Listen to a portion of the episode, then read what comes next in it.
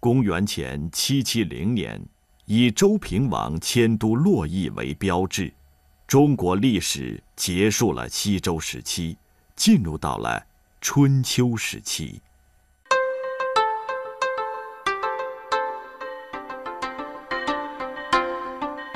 春秋战国，诸侯、学者、隐士、纵横家、游士、侠客、兵家、名将，在《左传》《战国策》这样的历史散文当中，形象鲜活生动、饱满浓艳。原因就在于周王室衰微，群雄并起。大批下层卿士把改换门庭、权力善待看作寻常事，各国战事、外交改革变法之频繁，刺激了志向高远的雄主辈出，使能人们有了千载难逢的广阔舞台。这回要讲的是问鼎中原的故事。话说公元前六零六年，楚庄王把自己的队伍开拔到洛阳边境，要检阅三军，向洛阳城里的周定王显摆显摆自己有几块肌肉。这周定王一听，一下子慌了，心想：这不露怯了吗？我自个儿知道我几斤几两啊！这时的周天子可怜巴巴的，既没钱，也没兵，没权。好在还剩下一个得力的助手，谁呀？王孙满呢？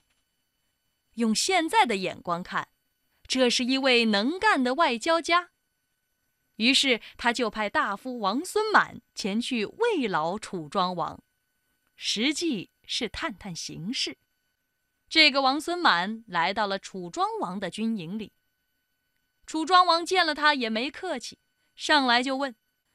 我在楚国听说，大禹从前筑了九鼎，三代相传，现在是你们洛阳城里的镇国之宝啊。我们楚国也有鼎，但是不知道你们的鼎到底有多大、有多重呢？好嘛，这小子是不知天高地厚啊！一上来居然敢问我们国家的鼎多大多重，说白了。这可是窥伺国器，大逆不道啊！就像你跑到美国去，一上来就问人家总统：“你们的自由女神像有多少吨呢？打算卖吗？哎，白宫值多少钱呢？俩一块买能便宜点吗？还行吗？”这个王孙满听到这话，回答却是滴水不漏。他说：“我们大周朝所看重的是德行。”而不是鼎。从前大禹的夏朝很有德，于是诸侯进贡材料，铸成九鼎，象征九州，上面有鬼神风物，保佑子民不受魑魅魍魉的迫害。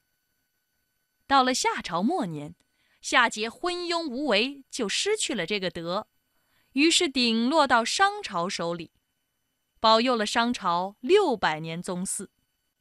商纣暴虐之时，鼎又迁于我大周王朝。我们的国君周成王占卜得知，上天保佑我们要传三十代周王，七百年基业。现在周朝德行虽然有所衰落，但是天命未改啊！鼎的轻重，你们是不可以问的。楚庄王一听这话，绵中带刺啊！嘿，我不这自讨没趣儿了吗？他问完鼎之后没好气，带着自己的精兵强将，押着俘虏回了自己统治的疆土广大的楚国。这就是历史上楚庄王饮马黄河、问鼎落水的典故，也是“问鼎中原”这一成语的来历。不只是楚庄王。春秋时期先后崛起的霸主，都对更广阔的疆土产生了觊觎之心，赤裸裸的扩张野心带来的是不可避免的残酷战争。孟子曰：“春秋无义战，彼善于此，则有之矣。”争者，上伐下也，敌国不相争也。这是孟子在表达他的历史观和政治观。春秋时代没有合乎义的战争，那一国或许比这一国要好一点，这样的情况倒是有的。所谓争，是指上讨伐下，同等级的国家之间是不能够相互讨伐的。其实，孟子的思想来自孔子。孔子在《论语记事》中已经说过：“天下有道。”则礼乐征伐自天子出，天下无道，则礼乐征伐自诸侯出。礼乐征伐自天子出是西周的时代，礼乐征伐自诸侯出就是春秋时代了。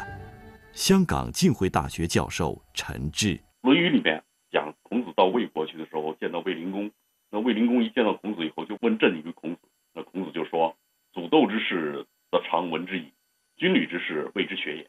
然后第二天就走了。啊，孔子他对军旅之事的肯定是不支持的。战争违背了就儒家所讲的尊尊和亲亲之意。那尊尊呢，又为儒家所拥护、所坚持的一种等级制度，就社会需要等级，下对上要尊。而春秋时期啊所发生的战争，基本上都是诸侯之间争夺啊。周王室是势力很弱，基本上是是被裹挟着，挟天子以令诸侯啊。假借周王的名义，实际上是违背尊尊之意。另外呢，诸侯之间争夺啊，也是违背亲亲之意。在这个儒家看来，天下这些诸侯啊，同宗同族的，不是王室 경기